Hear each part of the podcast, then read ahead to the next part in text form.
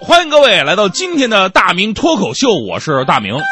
可能很多朋友啊，对我以前是干什么的，我的第一份工作非常感兴趣，因为从我的专业能力上就能看出来，我以前好像应该不是干这个的。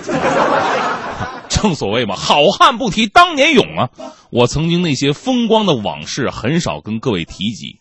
曾经我从事着一份非常伟大、非常特别的行业，这个行业的特点就是别人工作的时候啊，我工作着；别人休息的时候，我还在工作着；别人没有收好的东西，我帮他收好；别人没有保管好的东西，我帮他保管。哎，我当时就是这么一个处处为他人着想的人，大家伙亲切的称呼我为“小偷”。我很不喜欢“小偷”这样的名字。因为我不是一个普通的小偷，我有文化。为了彰显我的个性，每偷一家，我都会在墙上留下一句话：“悄悄的我走了，正如我悄悄的来，我挥一挥衣袖，带走你所有的钱财。”刚开始的时候，我的这个偷窃技术并不是很成熟。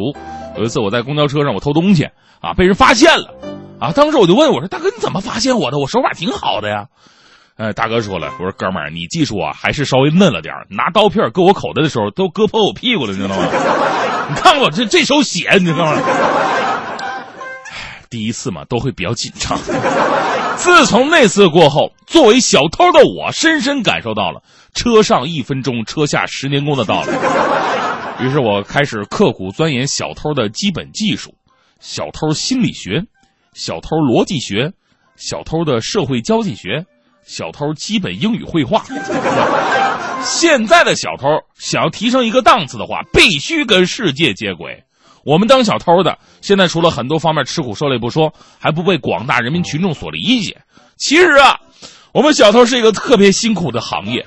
兄弟们，你想想，你们都不喜欢陪女人逛街，然后你们可以找各种各样的理由来逃避，但是我们小偷不行啊，陪女人逛商店是我们的职业。有时候我们为了工作的需要，得跟着女人呢，从食杂店逛到化妆品商店，从化妆品商店再逛到时装店，又从时装店逛到内衣店呢。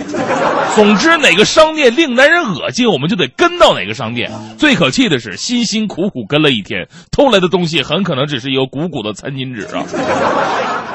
兄弟们，你们都是迎着初升的朝阳，听着快乐早点到上班，然后踏着斜坠的夕阳，迎着快乐晚高峰回家。稍有些加夜班的，还得大呼小叫：“领导，我要加工资！”我们小偷哪行啊？啊！阳光灿烂的日子，我们一般不太敢出门。夜深人静的时候，才是我们工作的舞台。节假日是你们阖家欢乐、轻松休闲的日子，但是却是我们小偷最繁忙的工作日。我们放弃了春节的休息，大年三十坚守在工作岗位。我们真正的做到了把有限的生命投入到无限的为人民币服务的事业当中了。我们。对工作非常认真，跟你们不一样。你们对工作马虎一点、草率一点，不用做什么准备工作，边学边干，摸石头过河。我们哪行啊？我们错一次代价太大了。所以呢，为了提高准确度，我们必须要做大量的准备工作。比方说，在公共汽车上，我们要掏客人调包的话，得调查哪路公交车上人比较多、比较拥挤。啊，是上班的时候人流量大呢，还是下班时候人流量大呢？同时还得调查人流量大的汽车里边哪一路便衣警察最少。啊，这种对待工作认真负责的态度是值得你们每一个行业学习的。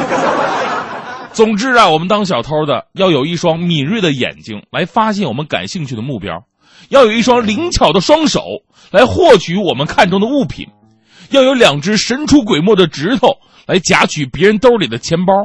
要有一双灵活的腿来摆脱追捕我们的警察，要有一副坚强的身板来承受人们的拳打脚踢，还有一张厚颜无耻的脸皮来抵挡围观群众人的鄙视。最重要的，还有一颗顽强不屈的心来继续我们的事业。我容易吗？我光有这些还不够，因为啊，你发现没有？现在中国人实在是太复杂了，你得学会察言观色，掌握心理呀。你要能够分辨出，在拥挤的人群当中，是衣冠楚楚的君子有钱，还是一声不吭的姑娘有钱；是那些穿着华丽的时尚人士有钱，还是衣着朴素、头发凌乱的大叔们有钱。因为咱们中国人有个习惯呢，家丑不外扬嘛，家里边穷的叮当乱响，在外边还得装的人模狗样，拿着手机吵吵哈，一千万以下合同别来找我。我说说你们这些虚伪的人知不知道，这样的坏习惯给我们工作带来很大的麻烦。有一次我在公交车上，我盯上一个一直打电话，然后说自己多少多少资源啊，什么都能帮联系，领导都是他兄弟，自己负责几个大项目这样的人。哎呀，我说这哥们肯定有钱呢。于是我跟着他下了车，想跟他到家里边，然后伺机盗窃。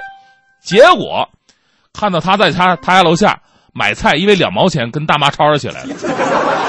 我立马放下了盗窃这个念头，然后我深深的自责，只怪我太缺乏经验了。如果这人真的这么有能耐，他至于坐公交车吗？所以啊，我们小偷是最赞成全国人民改掉这些虚荣浮夸陋习的。有钱就是有钱，没钱别老装大爷，行不行？其实啊，我们高素质的小偷讲究的是道义有道，劫富济贫呐。我是真心想偷那些有钱有权的人，我尝试偷过一些这个领导的办公室，希望能找出他的一点私房钱，更希望能找到他平时不敢拿回家的红包啊、小金库什么的。像我这种有经验的小偷，深深的知道，偷这些东西，就算被领导发现了，他们也不敢报案呢。我们唯一需要担心的就是突突然撞见领导领着小蜜回办公室过夜，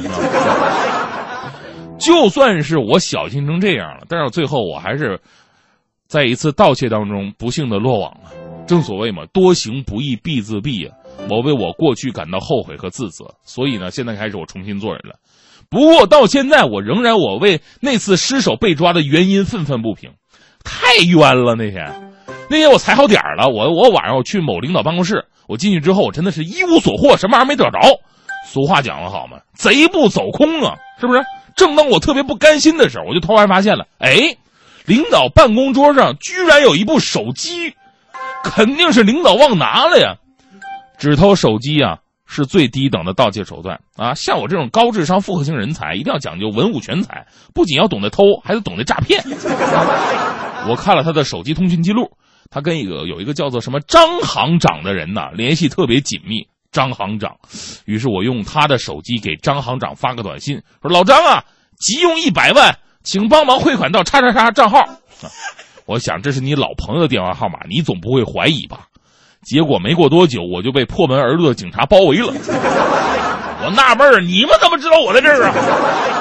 这会儿就看旁边有一个长得特别年轻、特别漂亮的美女，指着我就说：“就是他给我发的诈骗短信。”我纳闷儿，这时候几个警察按着我，我还大声质问：“你怎么会是张行长啊？”